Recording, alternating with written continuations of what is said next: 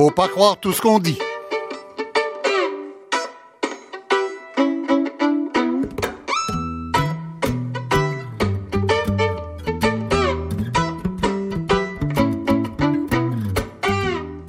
J'ai demandé ce matin, on m'a dit que euh, autour de la table du Conseil des ministres, euh, on a des parents de plus que 50 enfants euh, de jeune âge. alors, on sert nos, nos concitoyens pas en dépit du fait que nous sommes parents, mais bien à cause du fait que nous sommes parents. Voilà, on a dit beaucoup de choses sur le nouveau cabinet de Justin Trudeau. Euh, beaucoup de signes distinctifs. Euh, un des plus évidents qui a peut-être pas été assez souligné, c'est vraiment un vrai changement de génération, comme on en a très rarement vu, et avec donc un changement de mentalité dont ceci me semblait être une marque euh, assez intéressante euh, pour le message que ça envoie à tout le monde. Et je signale d'avance à nos invités en table ronde. Nous aurons d'abord, bien sûr, le ministre des Affaires étrangères, M. Stéphane Dion, et puis Mme Marie Wilson de la Commission Vérité et Réconciliation sur la vraie signification de la nomination de ministre de Justice autochtone euh, Judy Wilson-Raybould.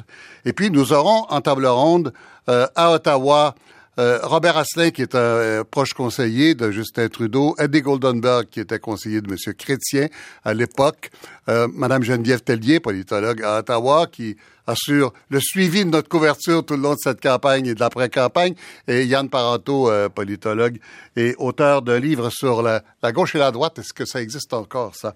Alors, on va commencer avec le ministre des Affaires étrangères, M. Stéphane Dion. M. Dion, bonjour. Bonjour, M. Lacombe. M. Dion, est-ce que je peux d'abord parler au président du comité ministériel de l'environnement, du changement climatique et de l'énergie, c'est-à-dire encore vous? Alors, avec euh, plaisir. Euh, quand M. Obama a déclaré hier qu'il n'y aurait pas de Keystone XL, les environnementalistes au Canada ont dit, voilà qui va être très précieux, très important pour le Canada, comme ça on va pouvoir atteindre des cibles plus intéressantes euh, de réduction des gaz à effet de serre. On, aura une meilleure présence euh, sur les euh, conférences internationales sur le climat. Vous ne pouvez pas leur donner tort. oui, en fait, M. Lacombe, je respecte leur point de vue, mais non seulement en tant que ministre du gouvernement de M. Trudeau, mais en tant qu'environnementaliste, je crois que si on bloque les pipelines, le, pétrole va se rendre de toute façon. Il va se rendre par, par bateau, par train, euh, il va se rendre par, euh, par camion et, c'est plus polluant et plus dangereux pour la population. On a fait valoir cet argument-là auprès de nos amis américains. Bon, ils l'ont pas retenu, on n'est pas d'accord, mais en même temps, euh, on ne veut pas braquer toutes nos relations sur ce désaccord comme l'a fait l'ancien gouvernement, ce serait une erreur. Et donc, il faut bien voir qu'au Canada, on devra améliorer notre capacité de réduire la pollution, réduire les gaz à effet de serre pour s'assurer que euh, tous nos produits, y compris notre pétrole, puissent être euh, achetés partout dans le monde sans toujours avoir l'inquiétude que ça ne remplit pas les obligations environnementales qui sont celles du monde d'aujourd'hui. On n'en est pas là. On n'est pas arrivé là. Le pétrole est encore, monsieur, monsieur Obama a parlé de pétrole sale hier, hein, et il a dit il faudra bien un jour qu'on se décide à laisser du pétrole dans le sol. Oui, mais il n'y a pas un seul pays qui fait ça encore. Ce que les pays s'efforcent de faire, c'est de réduire leurs émissions tout en euh, continuant à avoir euh, une économie mondiale qui repose à 80 pour les sources d'énergie euh, premières des hydrocarbures. Alors, il faut réduire notre, utilisation des hydrocarbures et réduire la pollution quand on extrait les hydrocarbures. C'est ça, c'est ça l'objectif. Mais du jour au lendemain, on ne peut pas se passer de pétrole euh, c'est impossible, ça serait complètement irréaliste. Et le parti qui proposait une solution de la sorte a obtenu quelques pourcentages d'appui au, Canada. Le parti qui a été élu, lui, propose le développement durable. C'est ce qu'a proposé M. Trudeau durant la campagne électorale. Mm. Donc, il faut à la fois que ça soit du développement, mais du développement qui protège les prochaines générations dans leur capacité de vivre en harmonie avec la seule planète que nous ayons. Alors, on ne peut pas dire que la décision du président Obama va vous aider à Paris. La, décision du président Obama, Obama nous déçoit, nous l'avons dit très clairement, mais en même temps, on veut avoir des relations euh, très positives avec les États-Unis. Au lieu de se braquer sur ce désaccord, il faut aller de l'avant nous-mêmes faire nos devoirs pour que ce genre de problème ne se reproduise plus et travailler avec les Américains et les Mexicains pour que le continent nord-américain euh, puisse faire face à ses obligations environnementales mhm. et ses défis énergétiques.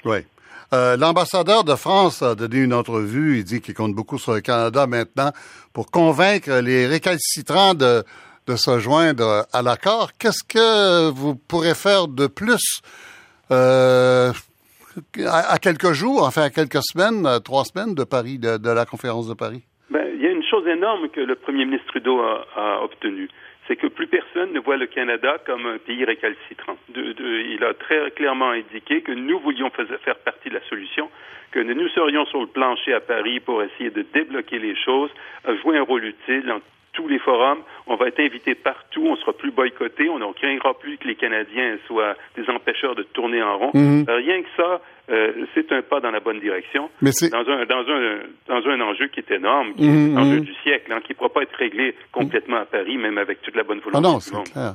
C'est clair. D'ailleurs, les, objectifs de Paris sont pour 2030, si je comprends bien. Paris, on essaie en effet euh, d'avoir un, un, accord international pour 2030 qui sera presque certainement pas un traité parce que ça obligerait alors d'obtenir l'appui du Congrès américain, entre autres problèmes, mais certainement un accord international pour 2030 mhm. euh, euh, qui nous mène mettre aussi le proche que possible de l'objectif que la communauté internationale s'est donné, d'éviter un réchauffement de la planète qui aille au-delà de 2 degrés Celsius. Vous voyez, je, vous traite déjà comme un, ministre de l'Environnement, vous êtes tellement vu comme ça, mais vous êtes ministre des Affaires étrangères. Alors, ma prochaine question, c'est celle-ci. Comment, en dehors des changements climatiques, quand est-ce qu'on va sentir vraiment le changement? Euh, quand quand euh, M. Trudeau a dit Canada is back, quand est-ce qu'on va sentir ce que ça veut dire vraiment dans le monde?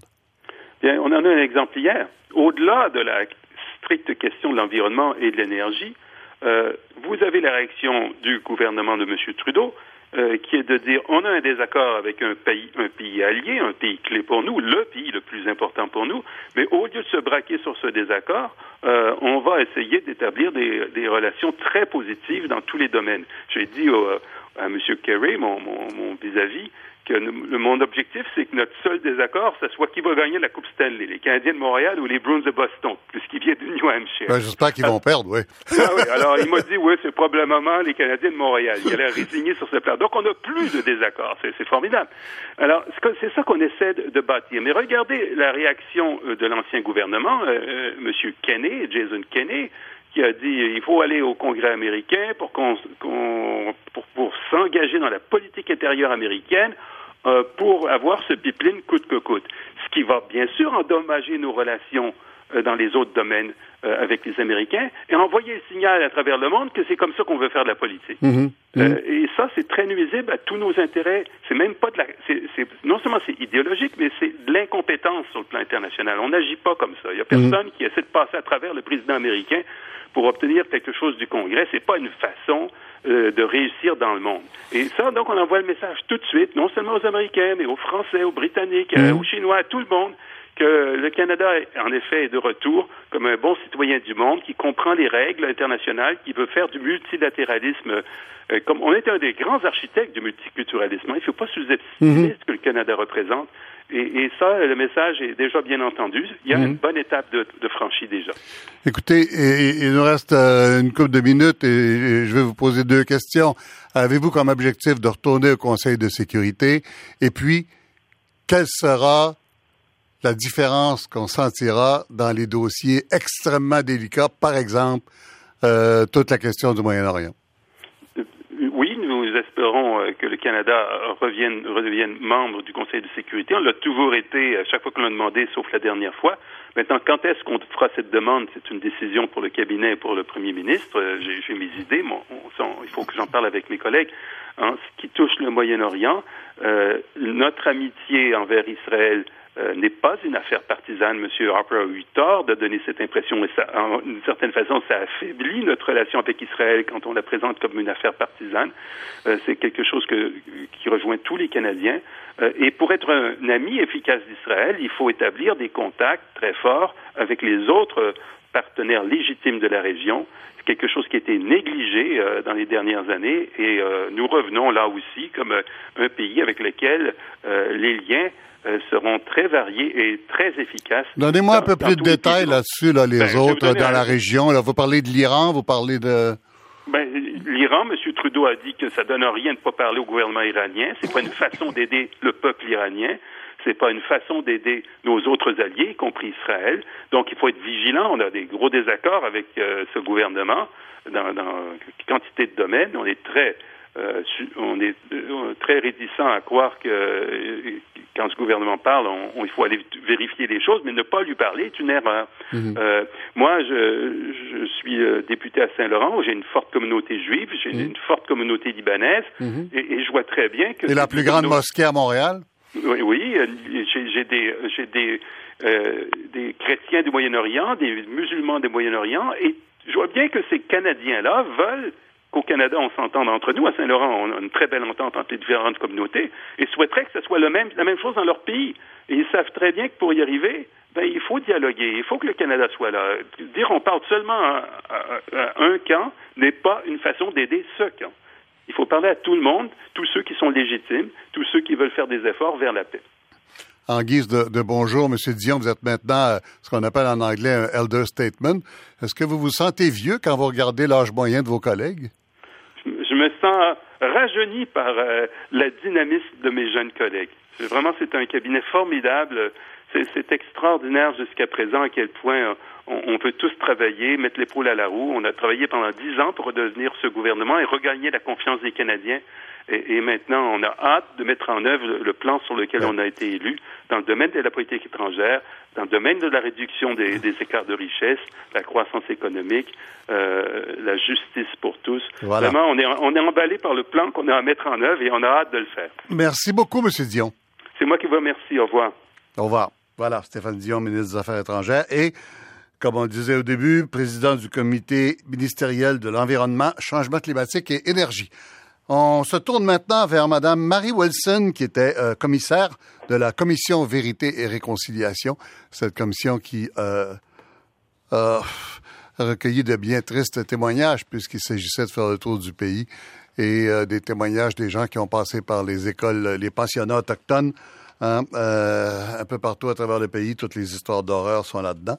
Euh, maintenant, Madame Wilson euh, est une juriste aussi, comme euh, la nouvelle ministre de la Justice, Jody Wilson-Raybould. Alors, Marie Wilson, bonjour. Oui, bonjour. Alors, écoutez, il y a eu toute une symbolique autochtone autour de la présentation du cabinet.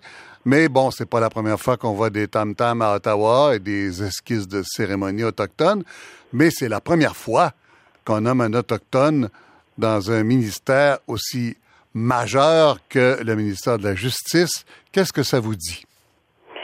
Ben, ça me dit, ça m'encourage, ça me fait vouloir croire que le pays nous a écoutés depuis euh, ces six ans, qu'on a fait le travail, la commission vérité et réconciliation, et on a fait comme une ouverture, je pense, euh, de connaissances et d'approfondissement de, de, compréhension de qu'est-ce qui s'est passé dans 150 ans de pensionnat au Canada et de, à quel point ça nous reste à nous tous maintenant d'en apprendre des leçons et de faire l'avance dans notre pays ensemble en partenariat. Mhm. Euh, il y a peut-être des gens qui peuvent penser que Mme euh, Wilson-Raybould a été nommée comme, euh, on dit token en anglais, là, comme parce qu'elle est autochtone. J'aimerais que vous nous la présentiez en 60 secondes pour qu'on sache à quel point cette femme-là mérite cette, cette distinction-là. Si on, si on lui dit qu'elle est token, c'est parce qu'on la connaît pas. C'est parce que justement on vit une une, une solitude à l'intérieur du pays à ne pas connaître les uns des autres. Mhm. Mais ça c'est une, une, dame qui non seulement elle est très très articulée, euh, elle est très euh, elle réfléchit beaucoup, elle est très respectée euh, par les autochtones, mais c'est évident qu'elle est très respectée aussi par ceux qui l'ont élue. C'était dans une circonscription une circonscription qui n'était pas du tout autochtone de nature.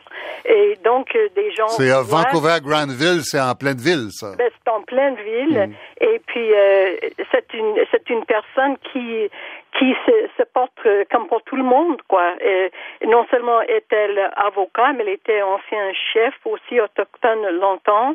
Elle, a travaillé pour la, la commission euh, des traités de la Colombie-Britannique. Elle est euh, très au courant de la question beaucoup plus large que des questions autochtones, mais plutôt mhm. la question droits humains. Mhm, mhm. Alors, je pense qu'elle est très, très bien placée pour faire le travail qu'elle fait par ses propres mérites et non rien à faire avec le fait qu'elle soit autochtone. Oui, euh, elle a aussi travaillé beaucoup, je pense, dans un des quartiers les plus durs au Canada, quartier urbain, le Downtown East Side de Vancouver. Hein. Ben, c'est ça, elle connaît bien cette belle ville qui a qui a tout, mais qui a aussi euh, des ruptures euh, internes en ce qui concerne l'écart socio-économique hmm. de, de, la ville. D'accord.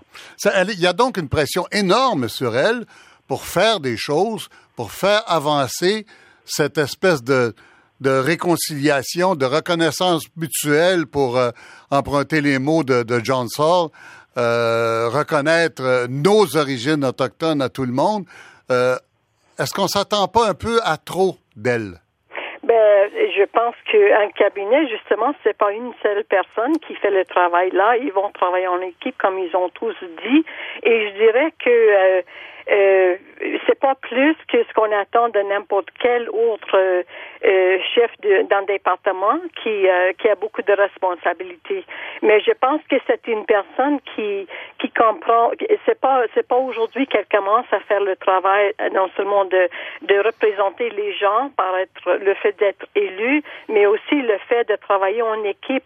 Euh, je sais que juste prends comme exemple la Colombie-Britannique, mais aussi l'organisation de la l'Assemblée des Premières Nations, euh, il, y a comme un cabinet à l'intérieur de ça. Il y a des représentants, des sous-chefs de toutes les régions du pays.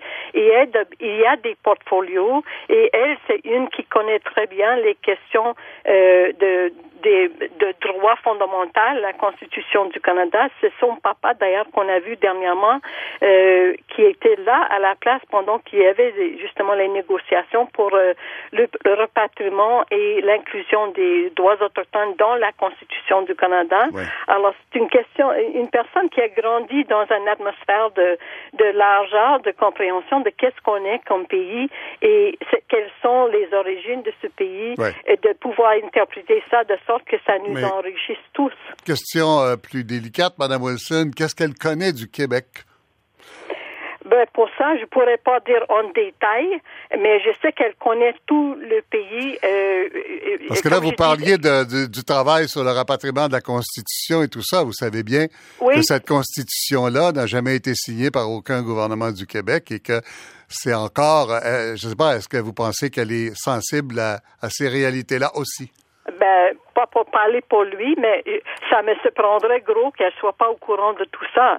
Et en plus, euh, elle connaît très très bien. Euh, même cet été, elle était là avec tous les représentants des gens qui se présentaient pour les élections. Il y a eu la grosse assemblée des Premières Nations à Montréal et il y avait beaucoup de gens du gouvernement public qui se sont venus se présenter là. Et elle y était aussi. Alors pense qu'elle connaît très bien ce pays, puis elle a fait le.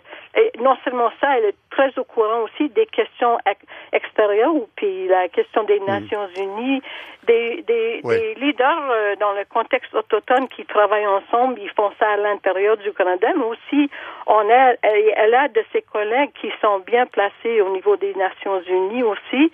Et euh, je pensais, je pensais pendant que M. Dion parlait tout à l'heure, la question aussi euh, du climat environnemental, c'est là que les, le leadership autochtone, ils ont pris position depuis très longtemps.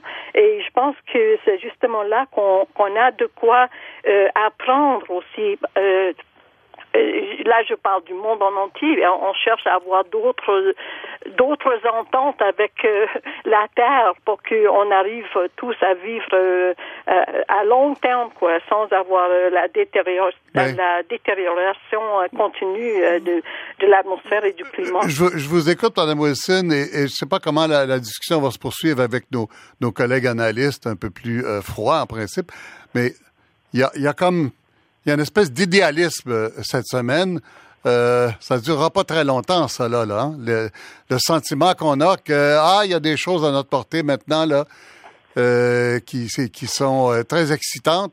C'est pas un sentiment qui dure longtemps en politique, d'habitude, ça. Eh ben, comprendre que moi, euh, pour être très clair, je parle la perspective d'être euh, commissaire de la commission vérité et réconciliation. Et dès le début, nous, on a dit que la question de des pensionnats et les les dommages faits à 150 000 enfants et leurs maintenant leurs, leurs petits enfants, c'est pas une question autochtone, c'est une question canadienne et c'est une question de justement trahison de droits humains. Tout à fait. Alors le lien qui peut avoir entre euh, les deux ministères euh, en ce qui concerne la réponse promise à nos appels mmh, à l'action, mmh. euh, ça relie d'une manière très importante beaucoup de départements, y compris sur le département des affaires autochtones, mais aussi justice et la, la santé et plein d'autres. Voilà. Alors, Madame Marie Wilson, je vous remercie beaucoup. Merci à vous. Merci. Au revoir, M. Lacombe. Merci, Mme Wilson.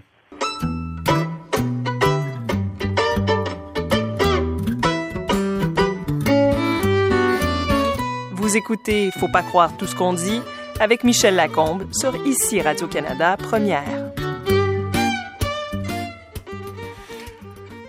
Table ronde maintenant, je vous présente euh, à Montréal avec moi en studio Yann Parenteau, politologue et auteur de euh, c'est quoi le titre de votre livre déjà, là? Euh, le clivage gauche-droite. Oui, les, idéologies, politiques. En fait, je suis co-auteur avec oui. Euh, Parenteau, qui doit être euh, mon frère. Votre frère, et, même jumeau. tout à fait. oui, tout à fait. Et puis, à Ottawa, Geneviève Tellier, politologue aussi, qu'on a qui, a suivi avec nous toute cette campagne. Geneviève Tellier, bonjour. Oui, bonjour. Et puis Robert Asselin, conseiller proche de Justin Trudeau, Bonjour, M. Asselin. Bonjour. Et Eddie Goldenberg, euh, qui a une longue expérience politique puisqu'il a été un des conseillers principaux de Jean Chrétien, premier ministre. M. Goldenberg, bonjour. Bonjour. Euh, je vous lance la question à Ottawa, puisque vous êtes en majorité. Il n'y a que Parenteau et moi à Montréal. Alors, vous, vous êtes trois. Euh, alors, vous, vous gagnez d'avance. Euh, euh, j'évoquais avec Mme Wilson cette espèce d'idéalisme qu'on sent cette semaine. En politique, c'est des sentiments qui ne durent pas très longtemps, ça. Euh, J'aimerais entendre Eddie Goldenberg, euh, Mme Tellier puis M. Asselin rapidement là-dessus. Je pense que ce qui est très important, c'est le signal qui est donné par le Premier ministre. Et M. Trudeau a donné un signal de respect, d'ouverture, de tolérance, un euh, gouvernement qui va, qui va écouter ça ne veut pas dire que tout le monde sera d'accord avec tous, tout, avec tout, tout le temps. Mm-hmm. Mais si on peut travailler, si les gens peuvent travailler avec un respect mutuel, il y a beaucoup de problèmes qui se règlent et il y a des compromis qui se, qui se font. Il y aurait pas, tout le monde ne serait pas d'accord avec tout, mm-hmm. mais euh, ça serait une autre façon de gouverner. Une période de grâce, ça dure combien de temps, ça, M. Goldenberg? Oh, ça pourrait durer longtemps. Ah oui? Longtemps, c'est quoi? Deux mois, trois mois? Je ne sais pas. J'ai travaillé pour M. Chrétien. Il était très populaire dix ans après, après qu'il soit devenu premier ministre. Oui, mais pas tous les jours, puis pas partout. Madame Tellier? Euh, oui, je suis d'accord un peu avec M. Goldenberg pour ce qui est de la question d'un nouveau ton à Ottawa. Euh, mm. je pense qu'il y a une question de leadership auquel on peut associer aussi un peu ce, ce, ce idéalisme-là. Ça, ça risque de durer un petit peu assez longtemps parce que c'est vraiment le style du politicien qui cadre vraiment, qui, qui se démarque vraiment avec l'ancien leadership qu'on avait eu. Euh, maintenant, je rajouterais probablement que les libéraux ont été très habiles à nous proposer beaucoup de choses euh, sur lesquelles ils veulent se pencher. Euh, si on regarde avec les conservateurs avant où leur plateforme tournait autour de trois, quatre idées qui revenaient souvent, la sécurité, les baisses d'impôts, euh, l'économie. Euh, quand on regarde la plateforme des libéraux, euh, c'est des centaines de promesses qui ont été faites euh, sur lesquelles on agit très, très rapidement en ce moment. Alors, euh, je pense que Justin Trudeau va pouvoir travailler longtemps avec ces idées-là et euh, ça va garder un peu l'intérêt. Mais effectivement, euh, ça risque de s'essouffler à, plus ou moins brève échéance. Et là, peut-être la réelle politique va plus rentrer dans le eh débat. Oui, oui, ce fameux réel dont on parle tout le temps. Robert Asselin, vous êtes partie de ce groupe-là. Vous faites partie de ceux qu'on appelle la, la, la, garde rapprochée de Justin Trudeau avec Cathy Telford et Gerald Butts et quelques autres. Euh, tout le monde est autour de la, quarantaine, hein, des gens de 40 ans, euh, un peu plus jeunes, un peu plus vieux. Euh, qu'est-ce que ça vous fait comme sensation la façon dont c'est reçu actuellement, la façon dont on parle de Justin Trudeau, de son Conseil des ministres, des, des attentes et tout ça? C'est quoi votre sentiment? vous êtes politologue au départ et puis là, vous êtes dans l'action. Alors, vous voyez ça comment? Bien, je pense que ça démontre une chose que les gens étaient prêts au changement. je le dis tant sur le fond que sur la forme. Je pense que sur le fond, les gens, après dix ans d'un gouvernement, voulaient voir certains changements de politique il y a des grands chantiers qui s'annoncent. Euh, le chantier euh, économique, évidemment. Euh, Monsieur Dion tantôt a parlé de façon éloquente du chantier de la politique étrangère, reprendre la place du Canada dans le monde qui nous revient. Il y a le chantier de la réforme démocratique, hein, toute les questions des institutions, du respect, du dialogue qu'on doit avoir dans une démocratie comme le mmh. Canada, qui est un pays très diversifié, mmh. mais aussi sur la forme. Et je pense que le premier ministre a eu une bonne semaine parce qu'il a clairement communiqué qu'il voulait faire les choses différemment. Euh, d'abord par une approche beaucoup plus ouverte. Euh, ça a commencé avec la cérémonie d'assermentation. Il s'est présenté avec son équipe. Euh, les ministres ont donné des entrevues toute la semaine, ce qu'on n'avait pas vu. On voyait pas souvent avec M. Harper. Les députés vont pas être muselés, ils vont pouvoir s'exprimer. On espère que ça va durer. Ça, c'est souvent comme ça Pour au vous, début. en tout cas, ça risque d'être plus intéressant. Est-ce que, notre début d'émission vous a un peu surpris? Euh, moi, j'ai, choisi de prendre comme symbole de ce changement-là cette, cette phrase euh, assez, assez merveilleuse sur les enfants et le fait qu'on, soit parents et politiciens en même temps. Euh, c'est que quelque chose est pas. Il y a un message qui est passé. Est-ce qu'il était volontaire ou c'est presque accidentel? C'était dans je, je pense vraiment que ça marque un changement générationnel. Euh, et ça, c'est un changement important. Je pense qu'on va voir. Euh, M. Trudeau a 43 ans. Euh, il y a eu des politiciens à différentes époques qui sont entrés au pouvoir à, cet âge-là aux États-Unis. Ben oui. on se rappelle de Kennedy. Mm-hmm. bon, il y a eu, il y a eu toutes sortes de de chefs de gouvernement qui sont entrés à, à peu près à cet âge-là, mais je pense que c'est un homme de sa génération, c'est un mm. homme qui, qui va faire les choses différemment, comme les gens de 40 quelques années font. Et ça, je pense que ça va être un changement important, mm. entre autres au cabinet, la façon que les ministres puissent, euh, peuvent délibérer, mais aussi, entre autres, par exemple, la façon qu'on communique. Euh, si vous voyez les nouveaux ministres maintenant, c'est l'ère des technologies numériques. Euh, ils sont sur Twitter, ils sont sur Facebook. Ouais, mais ça, peut paraître, ça, ça, peut paraître banal, mais c'est une façon différente de faire les choses, plus accessible, je dirais. Oui. Yann Paranto, voulez-vous enchaîner là-dessus avant que je vous pose une question sur le, la gauche et la droite? en fait, je dirais que, comme Robert, effectivement, on observe un changement, mais je dirais que ce changement se manifeste d'abord et avant tout sur le plan du programme politique, dans la mesure où il s'incline d'abord, euh, en fait, de plus en plus du côté de la gauche, ce qui réjouit très certainement euh, les, les électeurs plus de gauche, je dirais. Donc, c'est non seulement un changement, mais un changement en direction de la gauche. Ça existe encore, ça, la gauche et la droite? Euh, apparemment, oui. On a l'impression que c'est plus une question de génération que de gauche-droite, non? Ben non, il est clair qu'à certaines époques, notamment durant euh, toute la période de la guerre froide, mm. où le communisme était très présent, euh, donc c'est vrai qu'à ce moment-là, les idéologies, la gauche et la droite, ce clivage fort important qui structure encore aujourd'hui euh, pour l'essentiel des sociétés politiques, du moins dans le monde occidental, euh, c'est vrai qu'aujourd'hui, ça apparaît un peu comme un archaïsme, mais en fait, ce qu'on a constaté lors de la dernière campagne fédérale, c'est qu'il est vrai que là, il semblait avoir un engouement pour ces idées de gauche-droite. On a voulu s'afficher plus ouvertement à gauche ou plus ouvertement à droite. Euh, c'était, d'un point de vue de politologue, de politologue de surcroît qui s'intéresse aux questions de gauche-droite, ben, j'étais ravi de voir qu'effectivement, ces questions-là, elles n'étaient pas totalement obsolètes. C'est quand même euh, bizarre de voir pendant une campagne électorale un parti, euh, enfin, avec le mot socialiste dans son nom, mais nouveau parti démocratique. Non, il n'y a même pas de il y a, il y a une notion de social-démocratie dans le nom, mais plus dans le programme du parti qui est, dépassé sur sa gauche par un parti libéral, quand même assez unique, non? Ben, Ou c'est courant dans le monde maintenant? Euh, non, il y a un repositionnement idéologique euh, qui s'est opéré sur la scène fédérale, qui s'est opéré aussi sur la scène québécoise. Euh, il n'y a rien de nouveau dans ça. c'est un repositionnement qui était à la fois stratégique pour tenter, dans ce cas-ci, d'aller chercher des électeurs qui étaient plus réfractaires aux idées plus clairement associées au socialisme. Un repositionnement qui s'est opéré surtout sur mm. le domaine, dans le domaine économique. Euh, c'est-à-dire quand lorsqu'on compare... Et dans le domaine des finances publiques, surtout. Tout à fait. L'exercice que j'ai fait, c'est d'analyser donc les deux programmes politiques des deux grands partis de gauche. Et effectivement, dans ce cas-ci, il y a eu un dépassement sur la gauche. Mm. Euh, On a parlé du mm. choc des réalités. Il y en a une qui va frapper très rapidement. Est-ce que vous fermez la porte pour Bombardier oh, je, n'ouvre et je ne ferme pas de porte. C'est le ministre qui va qui va s'y pencher. Euh, c'est une réflexion importante à avoir, mais ça va être fait sur la base de l'intérêt euh, du Canada et des Canadiens et de notre de notre économie et pas sur les intérêts politiques. Alors, c'était la réponse du premier ministre Trudeau à Céline Galipo cette semaine sur le dossier de Bombardier. Euh, ça peut se résumer assez simplement.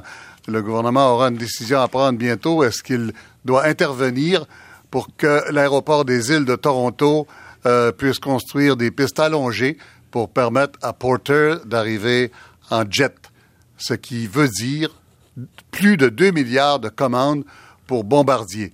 Or, il semble qu'on s'en va pas vers ça, et vous avez vu comment M. Trudeau a été prudent là-dessus. Madame Tellier, est-ce que ça va être un des premiers tests, ça, et que sur le plan euh, des relations en même temps, des relations avec le Québec, en même temps, développement économique et tout? Oui, moi aussi, je pense que ça va être un test important. Euh, une des grosses difficultés de ce gouvernement-là, ça va être de donner à tout le monde ce que tout le monde s'attend de recevoir. euh, c'est pas fini. c'est pas fini. On commence et tout le monde s'attend à recevoir beaucoup. Euh, regardez juste la question des infrastructures. Là, je m'éloigne un peu du sujet, mais je vais revenir. La question des infrastructures, on promet des milliards de dollars. Si on regarde le montant global, c'est énorme, mais c'est pas tout le monde au Canada qui va pouvoir l'avoir, ça c'est certain. Euh, c'est la même chose aussi pour le développement économique, les subventions. Euh, là, tout le monde s'attend à avoir sa part. Le Québec veut avoir de l'argent pour relancer Bombardier. Et il va falloir un peu modérer les attentes. Et on va aussi voir euh, les, intérêts contraires entre différentes provinces. Alors là, on va voir le Québec et l'Ontario ou peut-être Toronto. Euh, la ville de Toronto, est-ce qu'elle est prête à développer cet aéroport-là? Effectivement, il y a des débats. Euh, donc, c'est là que les vrais enjeux vont commencer à se manifester, puis ça n'arrêtera pas parce que les gens vont avoir ces attentes-là et ils vont espérer que, oui, on va les écouter. Et là, il va y avoir, j'imagine, je ne serai pas là, là, mais il va y avoir certainement des débats intéressants au cabinet à ce sujet-là. Mm Eddie Goldenberg, pour un avocat d'affaires, comment vous voyez ça? C'est Toronto qui va décider, non? Ben, écoutez, la question de l'aéroport à Toronto, je ne suis pas expert dans ça, mais j'ai regardé ça un peu. C'est une question pour Toronto. Ça n'a rien à faire avec Bombardier.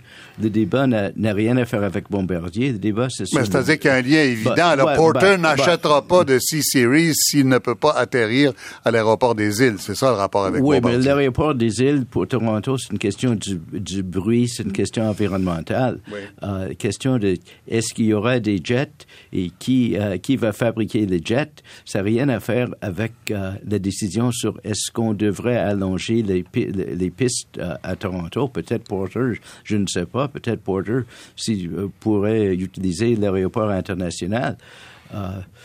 Je pense il faut L'autre aéroport de Toronto, vous voulez dire, oui. C'est ça, c'est ça. Mm. Il faut faire très attention à ne pas utiliser un débat environnemental à Toronto pour, pour euh, voir s'il y a des euh, qui va gagner le Québec ou l'Ontario. Ça n'a rien à faire avec le Québec, c'est une affaire assez locale à Toronto. Oui, ben, enfin, c'est Bombardier qui est le, le, dossier sensible, si on veut. Oui, Mme Tellier? Oui, ben, je pense que ça va être justement, je suis d'accord avec ce que M. Goldenberg dit, mais je pense que ça va être ça les problèmes. C'est qu'on va avoir des intérêts vraiment différents euh, qui ne sont pas nécessairement réconciliables. Euh, Monsieur Dion, dans son introduction, a parlé de la question du pétrole. Oui. Euh, ça aussi, ça va être majeur. Oui. Euh, le Canada, pendant des décennies, a réussi à très bien s'en sortir parce que l'industrie pétrolière est en pleine croissance mm-hmm. et tout le pays en a profité. Alors là, maintenant, on a deux groupe, deux clans, euh, les, environnementalistes et l'industrie pétrolière. Est-ce qu'on peut réconcilier ces deux aspects-là? Non, ce ne sera pas possible. Donc, il va y avoir beaucoup d'attentes qui vont être déçues euh, éventuellement. Oui, euh, Yann Parenteau? Non. Ouais. non. non, c'est-à-dire que effectivement, il y aura euh, des gens qui seront déçus, déçus de, de, constater finalement que le programme euh, qui s'affichait plus ouvertement à gauche, pour revenir sur la question des idéologies ou la question du clivage, il y en a qui vont être déçus parce qu'effectivement, euh, ce qui est annoncé sur le plan des investissements mm. dans les infrastructures, c'est des montants considérables. ils souhaitent ou ils acceptent l'idée de faire des déficits dans les trois premières années de son mm. mandat. La mm. quatrième année serait une, année du surplus. Ça va être difficile de concilier justement cette volonté de vouloir euh, de mettre en place tout ce qui avait été promis dans le, programme politique et, la réalité, la réalité de, la, en fait, de l'économie canadienne, je dirais plus largement. Oh, ben, J'ajouterais, j'ajouterais qu'il y a beaucoup de promesses euh, qui ne sont pas de l'ordre fiscal. Ah, oui, et, l'autre chose, c'est qu'un gouvernement a un mandat de quatre ans et on ne peut pas s'attendre à ce que tout soit fait dans la première semaine. Ben, on dit qu'on a deux ans pour agir. Hein. Après, il est trop tard, il faut préparer la prochaine élection. Pas vraiment, pas vraiment. Ça, c'était la façon euh, de gouverner de M. Harper. Oui.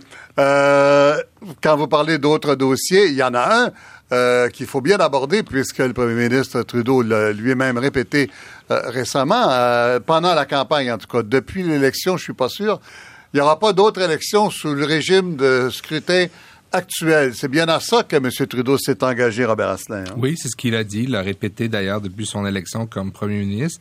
Il s'est engagé aussi à un processus vaste, un vrai processus de consultation pour revoir les différents modes de scrutin, voir ce qui est possible, mettre à la table les experts euh, et déterminer ensuite, euh, dans les 18 premiers mois de son mandat, euh, une, alternative au régime actuel. Bon, il faut peut-être expliquer aux gens, parce qu'on aborde ça assez rapidement, ces questions-là d'habitude. Ce n'est pas aussi simple qu'un choix entre le, le mode électoral actuel ou le scrutin proportionnel. Il y a beaucoup d'alternatives et le scrutin proportionnel et pas le modèle privilégié par le Parti libéral, si je comprends bien. C'est-à-dire que c'est un modèle qui va être étudié, mais dans le passé, je pense que c'est pas une cachette que M. Trudeau, le premier ministre, a affiché une préférence euh, sur le vote préférentiel, donc euh, un vote par lequel les, le candidat dans chacun des un ou une candidat dans chacun des comtés doit recevoir 50% plus un euh, des suffrages. Et donc, ce qu'on fait, c'est qu'on fait un choix euh, comme électeur. On vote 1, 2, 3? C'est ça. Jusqu'à temps qu'il y en a un, que le premier ait 50% plus 1. Alors, mon premier choix, c'est Robert Asselin. Mon deuxième, euh, Eddie Goldenberg. Puis mon troisième, Geneviève Tellier. J'espère que je Robert Asselin. Robert Asselin n'a pas 50% des voix. Alors là, on compte euh, combien il en a en prenant les deuxièmes choix, c'est ça? C'est-à-dire qu'on élimine celui en bas ou celle en bas et là, on redistribue vers le haut jusqu'à temps qu'on arrive à 50% plus 1. Alors, c'est beaucoup plus démocratique comme système. Ceci étant dit, euh, le premier ministre a dit qu'il était pour faire les consultations nécessaires. Il a dit que les autres systèmes seraient étudiés. Il y a des systèmes mixtes qui existent. M. Dion est un politologue et il en a d'ailleurs déjà fait la promotion. Euh, donc, il, y a, il y a toutes sortes de possibilités. Il, faut voir aussi ce qui a bien fonctionné dans d'autres pays qui ont fait des réformes électorales. On n'est pas... Ce qui a mal fonctionné aussi. Hein? Exactement. Et après ça, il faut voir surtout comment le... c'est quoi le meilleur processus pour y arriver parce que c'est pas quelque chose de mineur de changer un, système électoral. D'accord. Il faut dire, euh, Yann Branto, qu'au Canada, on a consulté la Colombie-Britannique, et l'Ontario. Mais c'était sur le scrutin proportionnel, je pense, hein, sur un scrutin proportionnel mixte. Oui, c'était euh, dans les deux cas. Et dans les deux cas, on a dit non. La population a dit non par référendum. Tout à fait. C'est ce qui s'est passé. Euh, c'est vrai que ce sont des questions qui sont délicates. Il semble avoir un, un, appétit de la part des citoyens canadiens, des électeurs canadiens pour modifier le mode de scrutin actuel qui favorise le maintien en place d'un équilibre euh, entre les deux grands partis, donc qui se fait au détriment des plus petits partis. Ça, c'est quelque chose que la science politique a bien constaté. Euh, est-ce que ça va conduire à la mise en place d'un système qui est plus proportionnel qu'uninominal à un tour, donc le système britannique dans lequel euh, on évolue toujours, euh, c'est difficile à dire. Et il y a une pluralité de systèmes politiques qui, va, qui vont de justement du, de la pleine proportionnelle à un système actuel. Donc là, il est clair qu'il semble avoir à nouveau un appétit pour modifier et nous envoyer plus, enfin, amener le, modifier le, mode de scrutin plus proche pour qu'il soit plus proche d'un mhm. système proportionnel mhm. sans mhm. pour autant être pleinement proportionnel. Euh, on, va, voir. Il y aura, oui, il y aura un grand débat et euh, on va voir ce qui, en, ce qui en sort. Mais moi, personnellement, je pense que ça serait quelque chose de très, très compliqué. Oui, euh, vous êtes... à, chaque fois qu'on s'y est attaqué, ça n'a pas abouti. C'est ça que vous voulez dire. Ça, c'était dans quelques provinces. On va, on va voir. C'est une promesse que M. Euh, ce qui est très important, c'est que M. Trudeau veut écouter euh, euh, la population. Il va avoir un dialogue et on va voir mm. ce que les gens vont dire. Mais il n'y aura, pas de, il y aura pas un résultat à planifier de l'avance. Geneviève Tellier, c'est quand même des choses qu'on qu'on connaît, dont on parle depuis longtemps, longtemps, longtemps. Hein. Euh, pas tellement sur la scène fédérale de, ah, non, province. Je dirais que oui, mais sur la scène, je me rappelle pas une autre campagne électorale où on a vraiment insisté sur le, le C'est vrai que c'était plus au niveau des provinces, oui. Euh, donc, dans certaines provinces, on connaît mieux le sujet, je dirais. Euh, on, sait plus c'est quoi les enjeux. On est peut-être plus ouvert à accepter un changement de mode électoral. Euh, dans d'autres, effectivement, il va peut-être avoir un, un exercice d'éducation, d'explication. Euh, juste ici, essayer de vous l'expliquer, c'est un peu compliqué parce que, comme ça a été mentionné mmh. tantôt, mmh. Euh, il existe facilement une cinquantaine de variétés de systèmes qui peuvent être mis en place. Alors, analyser les pour et ouais, mais on peut les regrouper sous trois, quatre grands thèmes mais chacun avec ses forces, ses faiblesses. Et euh, un moment donné, quand on, demande à, tout le monde à, discuter un peu de ces enjeux-là, ben justement, on va dans les détails. Ouais, euh, ben, consulter, c'est une chose, mais j'imagine qu'à un moment donné, il faut proposer un modèle. Hein. Il faut qu'il y ait des gens quelque part qui s'entendent et qui proposent un modèle. C'est pas le c'est pas le peuple qui va décider le modèle qui sera choisi. Non, puis je pense que M. Trudeau s'est pas engagé non plus à faire un référendum sur la question. Il pourra le faire s'il veut. Moi, la question qui m'intéresse, par contre, c'est de voir comment l'opposition va réagir euh, par mm. rapport aux réformes. Mm. Euh, le Parti libéral a dit qu'il voulait travailler en consensus, en collaboration, mm. plutôt avec les partis d'opposition. Est-ce que le Parti conservateur va être prêt à se prêter à cet exercice-là? Est-ce que c'est dans son intérêt? Est-ce qu'il faut avoir unanimité au Parlement, par exemple? Pour aller vers une, réforme. Euh, ça va être intéressant d'entendre ces autres partis-là, qu'est-ce qu'ils ont à dire sur, sur, le sujet, à mon avis. Yann Parenteau, euh, la réforme électorale, c'est une partie d'une réforme beaucoup plus large qui est la réforme des institutions. M. Trudeau a nommé une jeune ministre de 30 ans, réfugiée afghane, euh, Myriam Monsef, Mariam Monsef. Qu'est-ce qu'elle a devant elle? Réforme des institutions, c'est énorme. Juste dire le mot, on dit, ben voyons, ben, c'est clairement un, gros défi euh, parce que la réforme va prévoit, du moins de la façon qu'elle nous a été présentée dans le programme politique du Parti libéral, elle prévoit donc bien entendu de revoir le mode de scrutin, qui est une chose. Mm. Elle envisage aussi d'analyser, du moins, c'est pas ce qu'elle propose, mais au moins d'ouvrir la, discussion sur le vote obligatoire et le vote en ligne. Donc cette réforme euh, propose justement, elle, est vaste. C'est pas juste le mm. mode de scrutin qui en soi déjà. Ça veut dire essentiellement revaloriser le rôle des députés, c'est ça? Ben, c'est ce qui est visé. C'est une, en fait, une des, euh, comment je pourrais dire, une des, un des objectifs qui est visé par cette réforme. C'est pas la seule. On souhaite également, euh, autant que possible, augmenter la participation électorale avec mhm. le vote obligatoire en particulier. Euh, le vote obligatoire. Oui, c'est ce qui est envisagé. Euh, à nouveau, il faut bien me comprendre. Je ne dis pas c'est ce qu'ils proposent, mais ce qu'ils envisagent, ce qu'envisage le Parti libéral, c'est d'ouvrir la discussion sur ce sujet pour hmm. voir si effectivement les Canadiens sont favorables ou pas hmm. à mettre en place euh, des modalités pour rendre le vote obligatoire. Hmm. Euh, j'aimerais, j'aimerais ajouter oui, quelque chose. Oui, j'aimerais ajouter quelque chose un peu à, à, côté, mais le fait d'avoir nommé comme ministre responsable des, de la réforme des institutions démocratiques une jeune femme qui était réfugiée de l'Afghanistan. Ça donne un euh, visage du Canada dans le monde absolument extraordinaire. Et c'est quelque chose que M. Dion pourrait, euh, pourrait utiliser euh, quand, il va, quand il va voyager. Parce que le Canada devient vraiment un exemple pour le monde, euh, franchement, avec... Oui, mais on est dans l'image, là, Eddie Goldenberg. non, non, mais l'image est très... Dans le, dans la politique internationale, l'image est très, très importante. Parce que on se prend au sérieux, on n'est pas pris au sérieux à cause, euh, souvent à cause de l'image. Ah oui.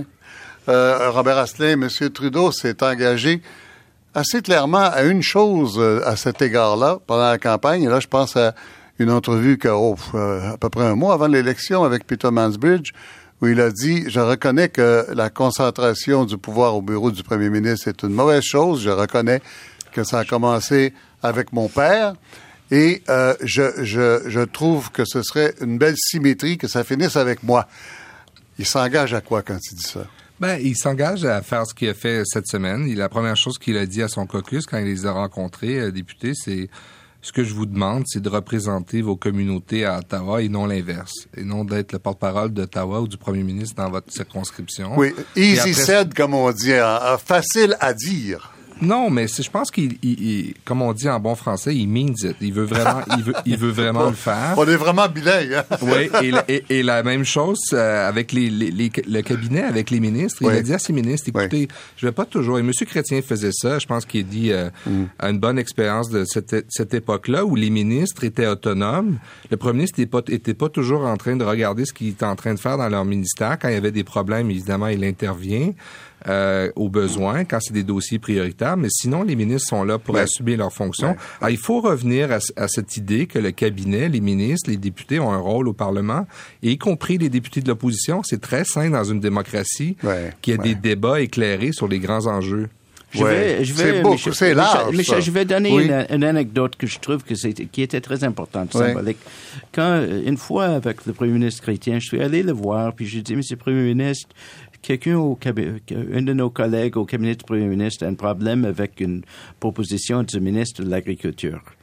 Monsieur Chrétien m'a dit, dit, Eddie, est-ce que c'est central au gouvernement? J'ai dit non. Il m'a dit, laisse donc le ministre faire, faire, son, faire son travail. Euh, je veux que le cabinet du Premier ministre s'occupe des, des, dossiers prioritaires. Je pourrais ajouter, évidemment, le cabinet du Premier ministre doit faire une, coordination. Une coordination. Mais un bon Premier ministre est plutôt comme un architecte. Il prépare les, plans de l'édifice, mais il n'est pas le constructeur. Oui, mais M. Goldenberg, tout le monde sait que dans les les gouvernements au Canada, et je dis les gouvernements parce qu'il y a beaucoup de provinces, à commencer par le Québec, qui ont beaucoup marché comme ça, avec plusieurs gouvernements comme celui du Canada.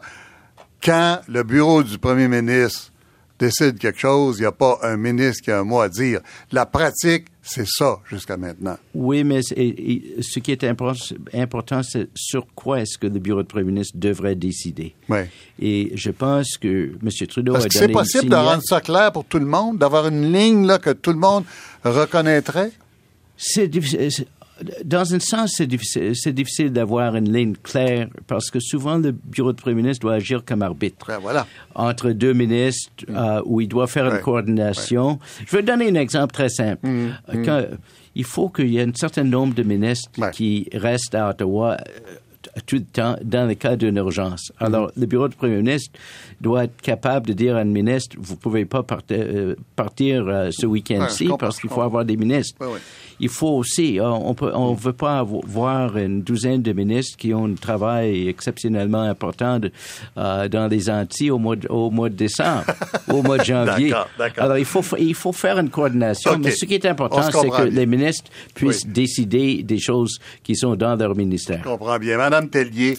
Euh, je sais pas vous comme politologue, mais moi comme comme vieux journaliste, j'ai entendu tellement souvent il faut revaloriser le rôle des députés. Il faut que les ministres soient imputables, les hauts fonctionnaires soient imputables. Il faut que tout ce monde-là se parle, que chacun prenne ses responsabilités, qu'on n'ait pas dans les jambes une autorité suprême qui empêche la discussion, etc j'ai l'impression d'assister à une discussion interminable qui ne veut pas aboutir. Qu'est-ce que vous en pensez? Euh, j'ai un peu la même impression que vous. Euh, on se demande, bon, est-ce que c'est une personne qui va décider ou c'est 30 personnes qui vont décider, mais on reste quand même à l'intérieur d'un groupe fermé.